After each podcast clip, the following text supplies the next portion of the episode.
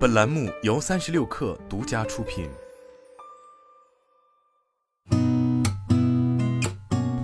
八点一刻，听互联网圈的新鲜事儿。今天是二零二三年三月二十九号，星期三，早上好，我是金盛。三十六氪获悉，在第二届人工智能海洋学论坛上，南方海洋科学与工程广东省实验室与腾讯达成战略合作，双方将积极推动数字孪生、大数据、人工智能等先进技术在海洋领域的创新应用及前瞻性探索。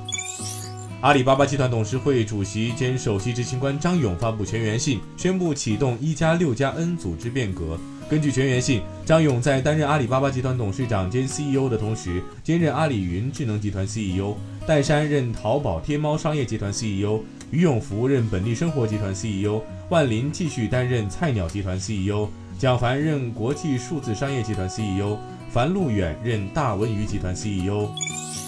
名创优品宣布新拓三个海外市场，与巴拿马、安哥拉、拉脱维亚以及特立尼达和多巴哥四个国家的代理商达成了签约合作。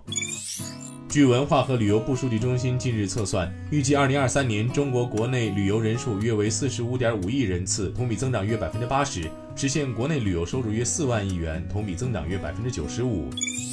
据媒体报道，有消息称，三星显示正考虑与 APS Holdings 合作开发精密金属光罩，用于 VR、AR 等装置的 RGB OLED OS 开发。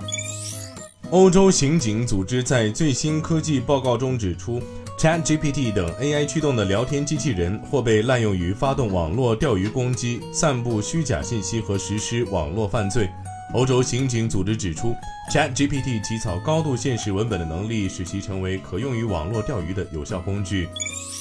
甲骨文公司与英伟达进一步扩大合作，在全新的 Oracle 云基础设施远程软件服务 SuperCluster TM 上运行战略性 NVIDIA AI 应用。